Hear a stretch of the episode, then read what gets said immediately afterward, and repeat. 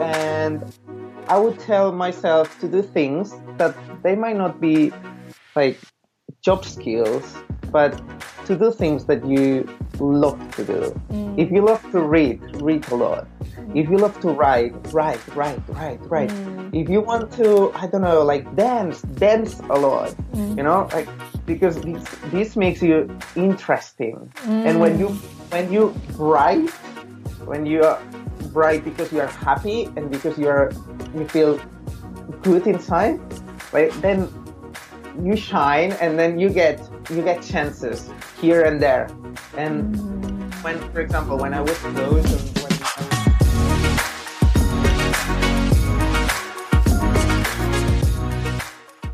Welcome to the Grow Beyond podcast, a podcast devoted to international working experience.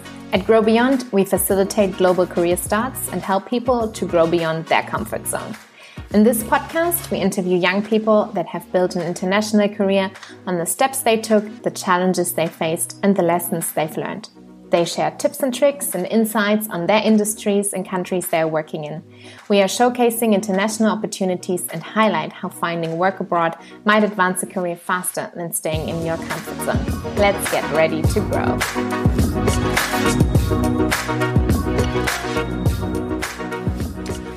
You are listening to the Grow Beyond podcast, episode three. Welcome.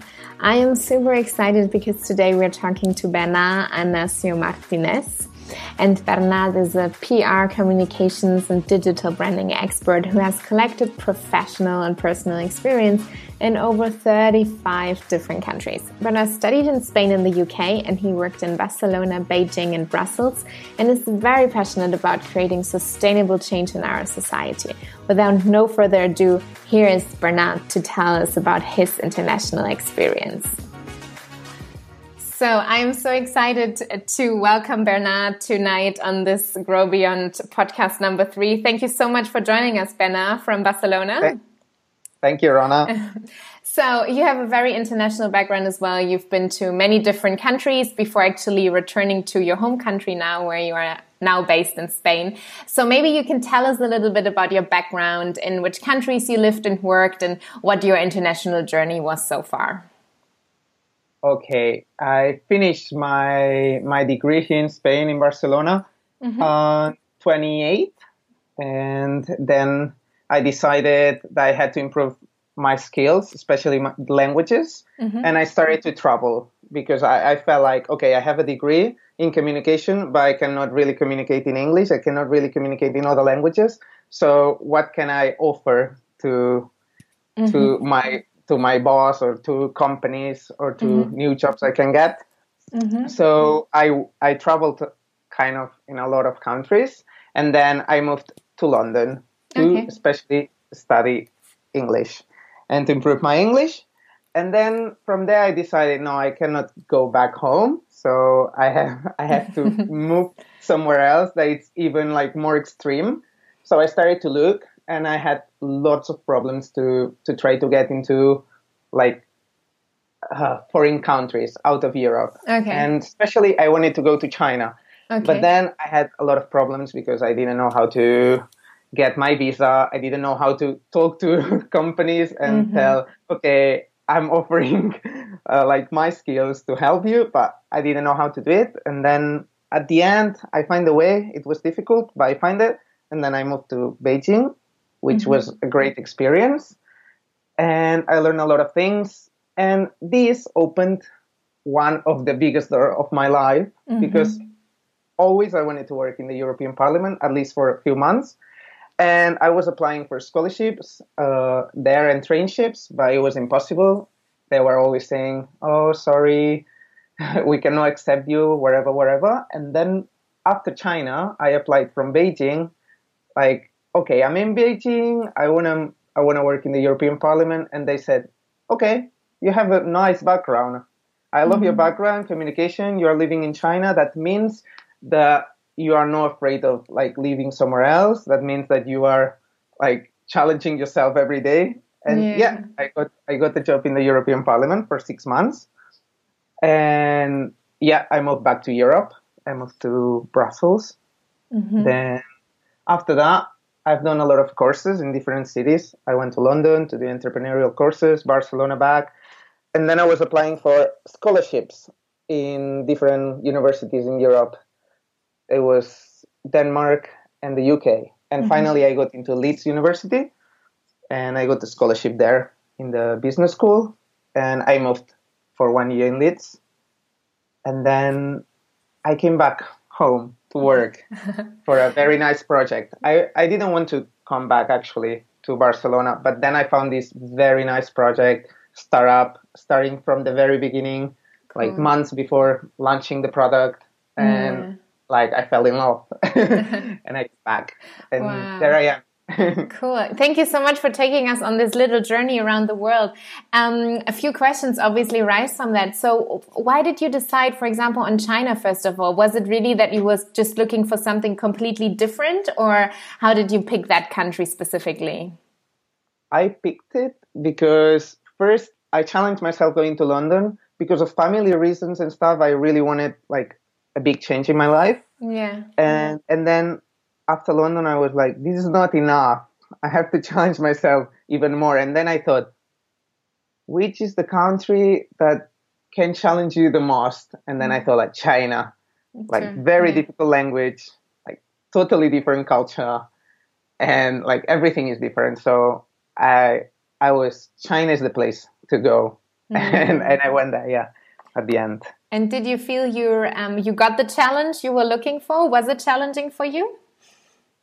it was challenging, but I also discovered that like I'm a world citizen, I think, and I think I can live wherever actually. Mm-hmm. Mm. Yeah, like the most challenging thing was pollution. Yeah. Apart from pollution, the rest was okay. Yeah, I feel you with that one. Yeah. And, and did you actually learn Chinese as well, or how did you get along with the language skills? I learned a bit of Chinese. I didn't have enough time to do it mm-hmm. uh, because I was working kind of lots of hours. But yeah, I got into some Chinese, and then now I'm learning more Chinese oh, cool. back home.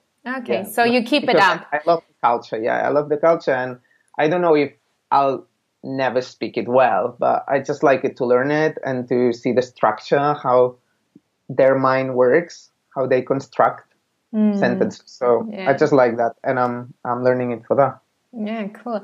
Well, you already mentioned how you came out of university and you actually thought, okay, what skills do I have now to offer to an employer?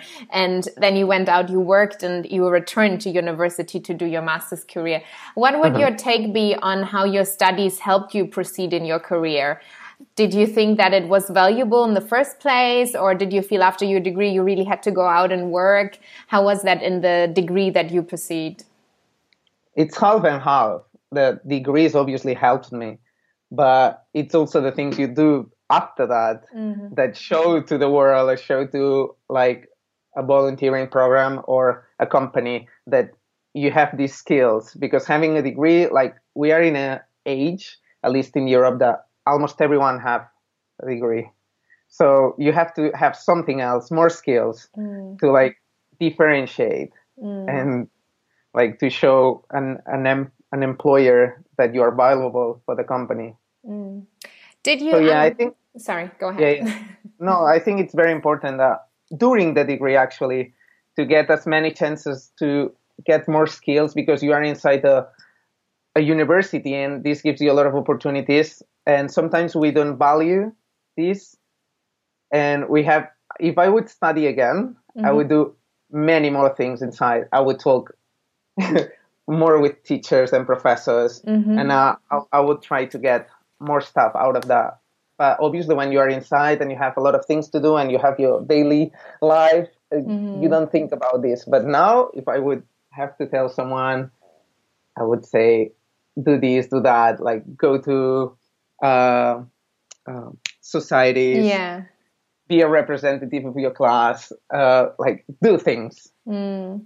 That would actually that would have been my next question. Um, what you if you were part of a society or if you had any specific extracurricular activities while you studied that helped you with your career goals after university as well, or is that more take on where you now see things you could have done that you didn't do? No, I've been representative both in Barcelona and in Leeds mm -hmm. in these I think this is a very interesting like position because yeah. you have to deal with the like you have to connect the class with the professors and like if there is an issue try to find like a balanced solution mm.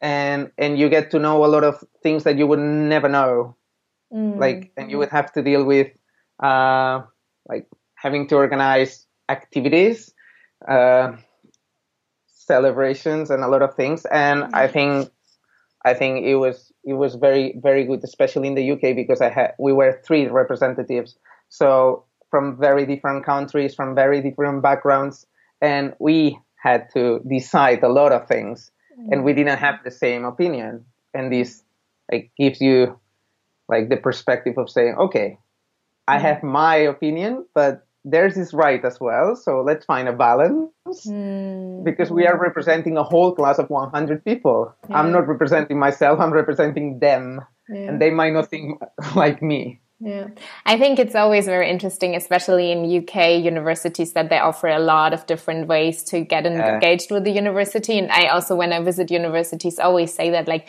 take these opportunities. There's just so much on offer. Which, um, for example, in universities also in Germany or, or France, I I didn't find so much. So I think, yeah, especially in UK. History in the UK, they do a lot, yeah, and it's very good. Yeah, yeah.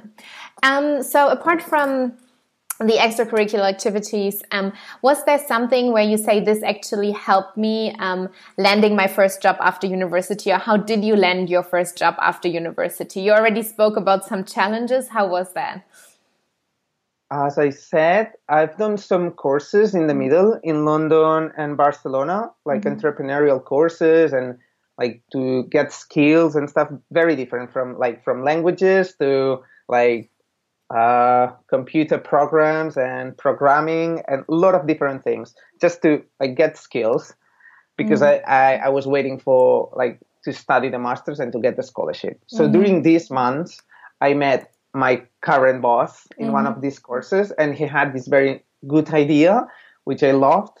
And it was connected with gastronomy, food, mm. and the future of, of the world and sustainability. So it had everything I wanted. Mm. And yeah, so it helped me a lot. Okay, you talked about the the product a little bit. Do you want to tell us a little bit about what you guys are doing because it sounds so interesting so we can share with the listeners what you're working on right now. Yeah, I'm working for a company that's called Foods for Tomorrow and as the name says, we are trying to build a model that helps the world to feed everyone in the world because mm-hmm. as we know there are a lot of like no like how do you say it? Oh, my english sorry. No your english is wonderful. It's very very good. Like it's not we we are living in an unfair world mm-hmm. and not everyone gets as much food as is needed. Even though we, we have enough for everyone so. Exactly. Mm-hmm. and so we are trying to we are trying to build a model that can go everywhere in the world. But at the moment, we are focused in Spain and we are delivering like delicious vegan products mm-hmm. in the Spanish market. Mm-hmm. And actually, we are already in France and we are moving like to Germany, the UK, and Italy. And yeah, at the moment, we are doing vegan chicken. Mm-hmm. We, we don't call it like that, but just to make it more understandable, yeah. it's like it's like chicken, but it's 100% vegetable and and then we do hamburgers and a lot of other things. But the food is a part. But what I, what I like about this project is all the things that we have behind because we are creating also a movement, a lobby to try mm-hmm. to change society and to try to like work for the like animal rights and work for sustainability because it's obvious that the model we are like living now and like mm. the mass production of meat and like the treatment like these animals get it's it's unfair so we try to, we try to make it more fair for mm. animals and also for the for our health. Mm. so there's a whole bigger picture to it yeah. And you're working again very internationally right? So with the different countries and yeah, yeah and expanding Look, so yeah. two, year, uh, two, two, weeks ago i was in the uk i mm. was i was um, doing a presentation for a big retailer there. Mm. and then two weeks ago, I was three weeks ago, I was in Madrid, mm. and I'll go to Italy in in one month. Mm. So yeah, yeah, yeah. So I, I wouldn't work in, yeah. in, a place that I can travel yeah. while I'm working. So that's yeah, really I landed in a very nice place. Yeah, that's great. So um, yeah, you talked about already some things that you maybe would have done differently um, in terms of engagement in university and stuff. But now looking back on your still young career, but you have achieved different steps. Um, is there something you say I could have done that a bit differently, or that would have helped me now looking back if I would have adjusted things slightly differently? Uh, especially languages, because mm-hmm. when I when I was young, like I was ten or eleven, all my family were saying learn languages, study languages, and I was not interested at all. Mm-hmm. I don't know. I, I didn't like English, and I was like, with Catalan and Spanish, it's enough. and then I realized, why did I not learn these languages before? Mm. And if I would, I could come back, I would definitely start to study English and other languages, not just English, much before. So mm. then, when I'm 20 something, I can learn the language I like. Mm. In this case, would be Chinese or mm. Italian. Mm. But then I had to like go to Italy when I was 25, mm. for example, and to learn English when I was 20 something as well. Mm. So if I could come back, I would listen to my family and I would say, learn languages before, and okay. then you can learn more languages or more skills after. Mm. But use this time to like it also because it develops your brain and it makes you more like open to everything. Mm-hmm. So mm-hmm. different yeah, ways of thinking. For sure. Yeah. yeah. yeah. And what do you think? What was the most important for you? Um, it, I would really like to speak a little bit about the Brussels experience as well, because uh -huh. I'm sure that a lot of um, people are very interested in that position you held there. So you were at the um, General Directorate for Communication, right? So yes. still in your communication uh, area, you worked there. But um, yeah, you mentioned that you applied from China and that there might have been an interest in that um, background that you were applying from China. Was there anything else you think that helped you specifically with that um, getting into that field? I think they value a lot that you you are into politics. Mm and that you also believe in the European concept. Mm-hmm. And even mm-hmm. though I personally think we have a lot of things to improve mm-hmm. from the European European concept, it, it's I like it, and I think like it's powerful to think about a place that it's safe, that works for peace, mm-hmm. and a lot of things. So in my in my composition, I, I wrote to them. I was very into this. Like I believe in this concept, and mm. the, the the other times I applied, I didn't do it okay. as much. And I think like showing your passion mm-hmm. in general with things like helps you a lot because as I said, everyone has has degrees now and everyone like, speaks English, mostly everyone. Mm. So I think passion make like makes the difference mm. and yeah, I think that and I was in China at that moment and this like gives them like information that I'm open minded and that I would not leave after two weeks, mm. you know, that I can leave wherever. Like this gives me the position to help them because the position actually was to to help the communication department during and like pre and after elections. Yeah, and the position mostly was to engage young people, young Europeans to participate in the elections. Okay, great. Yeah. Very, very much needed, and I like your take on that. Passion makes the difference. So that's a good, um, yeah, good take from that experience. Um, talking, it, it. Yeah, and talking about Europe and the European Union, and maybe young people listening to this podcast as well that are interested in opportunities in Spain, for example uh, because I know that a lot of people now currently look at the northern European countries for opportunities, right? But um, what is Spain like right now? What um, what what do you see? What options do you see for young people in the country that you are working in? Also, especially in the startup environment, you're in house the startup environment in in Barcelona? What are the options? Uh, yeah, mo- most of the people when they think about Spain, they think about unemployment and especially young unemployment, mm-hmm. which is mm-hmm. true. This mm-hmm. is happening in, in the in the whole country. Mm-hmm. But in Barcelona, especially, we are in an environment of startups, mm-hmm. and I think now I I was reading in, uh, an article today. They were saying that it's the third city in the world for startups to go mm-hmm. because it has it has a very good environment, and actually the local and regional government gives a lot of like importance to startups. So they're coming here, and like we need people from around the world because these startups need people that speaks languages mm-hmm. and that have different skills. And in the in the building I'm working, it's called Barcelona Activa, which mm-hmm. is like um, it's from the council mm-hmm. and it's a place where like with little offices, like there are people from all around the world, mm-hmm. all around, and like there are many languages in the corridors, and it's it's very good. And mm-hmm. I would definitely like tell all the people that are listening, like Barcelona, it's a good place if you want to start your career in a startup. You might not get the best salary at the very beginning. You you have to accept that it's a startup, mm-hmm. but you will learn a lot, a mm-hmm. lot, and like what I'm learning like this last year, it's crazy. Mm. It's crazy. I'm doing a lot of things and I'm learning a lot of new skills and I get to learn them, which in a big company, I would never have the chance to learn this because I would do my job. It's what I do and I do it very well, but I don't learn more because there is another person doing that. Mm, yeah, the so, hierarchies are much flatter and the opportunities. Exactly, exactly. Here, if I like one project, I can say, "Oh, I love this project. Please let me do that."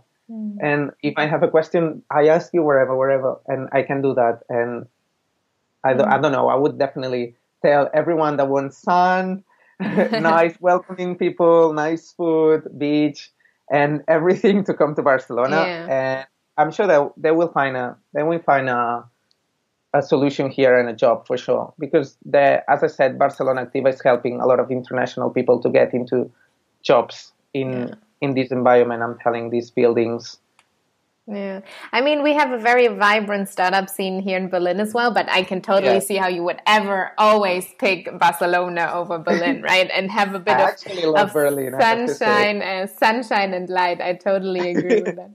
So, uh, speaking about the startup industry, but you're specifically working in communications, PR, and branding. What do you think is a crucial skill? What are employers in your industry looking for to find in young people, and how can you shape these skills early on?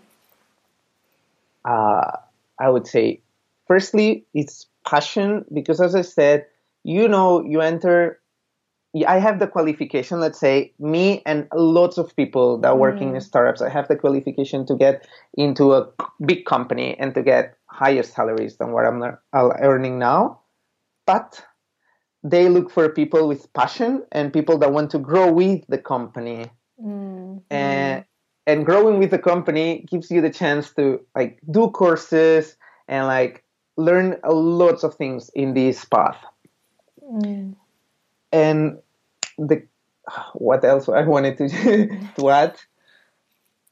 Uh, can you repeat the question, Rana? Sure. Um, I was I was really wondering about what people look, um, what employers specifically oh, look yeah, yeah. in the industry for for young people to join.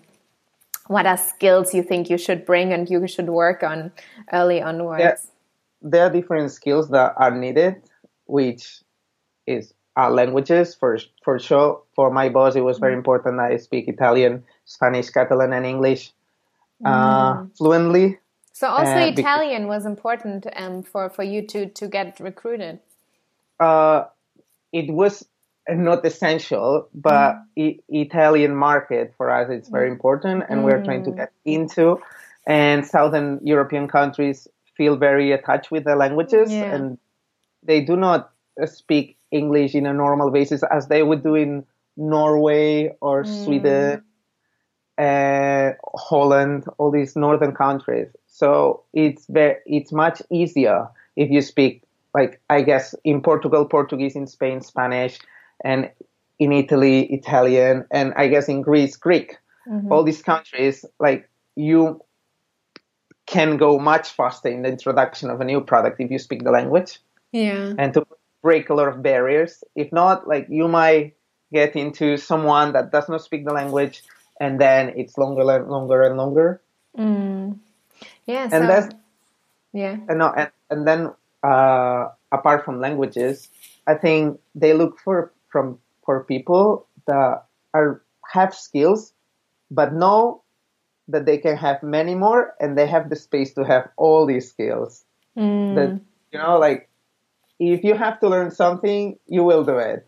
Mm. For example, my boss one day like we didn't find a designer for one week because we had like uh, one designer left and like moved somewhere else and then I had to learn to work with InDesign and Photoshop. Mm-hmm. And I had to do things because we had to like deliver a lot of projects and I had to. So yeah. what did I do? I go into YouTube, like how can I do that? How can I do this?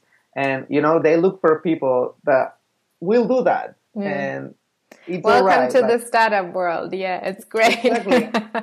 you grow with your challenges. Yeah. Exactly. I go to YouTube and I check YouTube and they give me solutions. And if I have to work till nine one day, it's all right. Mm, yeah. Cool. So, um, yeah, maybe just uh, two, three final questions. So, we actually already talked about advice. You talked about languages and also being involved in societies and stuff. Is there something else you would tell your 20 year old you, some advice you would give, especially looking on working internationally? Is there anything that, um, yeah, you have, you have taken uh, as an experience that you would, um, yeah, advise someone to? Yeah, like if I look, if I would tell something to my 20 Bernard, I would say travel as much as you travel. That's for sure. And if you can more. And I would tell myself to do things that they might not be like job skills, but to do things that you love to do. Mm. If you love to read, read a lot. If you love to write, write, write, write, write. Mm. If you want to, I don't know, like dance, dance a lot. Mm. You know, like because this this makes you interesting. Mm. And when you when you bright, when you are bright because you are happy and because you are you feel good inside, right? Then you shine, and then you get you get chances here and there. And mm. When, for example, when I was close and when I was like, oh my God, I will never find a job, a job I love, I will have to work for, th- for projects I don't like. I, I never found a job mm. in these days, never. And I get into interviews that were not interesting at all. But then when I said, okay, if you are having not a good time, you you rest, go home, do the things you like, shine again and go go back to the street to say, "Hey, I'm here. I have skills. I think I'm good with what I'm doing, and I can offer you that." And then you get the job. And this is mm. what I ha- what it happened. Yeah, exactly that's so beautiful. Yeah, that's such a nice closing word. I almost want to take this passion and this like beautiful words as a closing word. But the final question would be also in that same sphere. Um, if there are people that are thinking of going abroad or working abroad and they're unsure, and, and maybe sometimes as well the concern: will it rather help my career? Will it hurt my career? What would you say? What was the most valuable things that you learned from working abroad, or a lesson that you would never trade that really, um, yeah, that you learned while being being abroad? I would definitely tell them to be afraid is all right. And it's good because that means that you are excited, but don't let this fear stop you because a lot of chances in our lives, mm. loads in my life and loads in everyone's lives, like don't don't get into something good because we are afraid Mm. So if you feel afraid to go to China or to go to New Zealand because you will be so far from your family, so far from your friends, it's all right. You can always go back, and it's okay to commit mistakes. This is something what, that I learned when I when I was traveling, when I was working abroad. It was like it's all right to commit mistakes. Mm. It's okay, and repeat it as many times as you need. It's all right to commit mistakes. It's all right to commit mistakes. It's all right mm. and you will. But if you like get into the easy path and you feel inside that you are afraid to do other things, at the end you will reach a point in your life that you will say, "What? Really? mm. I'm here. I didn't do anything I wanted. Yeah, I was in a safe place, but now I don't feel fulfilled mm. at all. And if I, I go back into my life and I think if I would have stayed here, which was the easiest at that point, uh, stay in Barcelona, work in Barcelona forever, and like, oh, I, I feel empty when I think about this. I feel empty. Mm. Totally. And so that's really, really nice uh, closing word to um, not be afraid to be afraid, but still face your fears and go exactly. with the challenge. Not be afraid to be afraid. Yeah, it's all right to be afraid. Yeah, great. That's wonderful. And um, Bernard, we will also share, um, if you want to, you can give us some contact details or where we can find you on social media. And maybe you also want to share um, a website or so for your Foods for Tomorrow. So we can also put it in the description of the podcast. So if people want to see more That's of great. you, of the company, um, they can have a look and, and check it out that's great because we might need people from around the world to help us to build this change awesome. in, in all the food system. Awesome. Thank you so much for speaking to me, Bernard. Thank you so much for sharing your passion and your motivation. And um, we hope we can uh, pass it on through this podcast. Thank you so much. Thank you, Rona.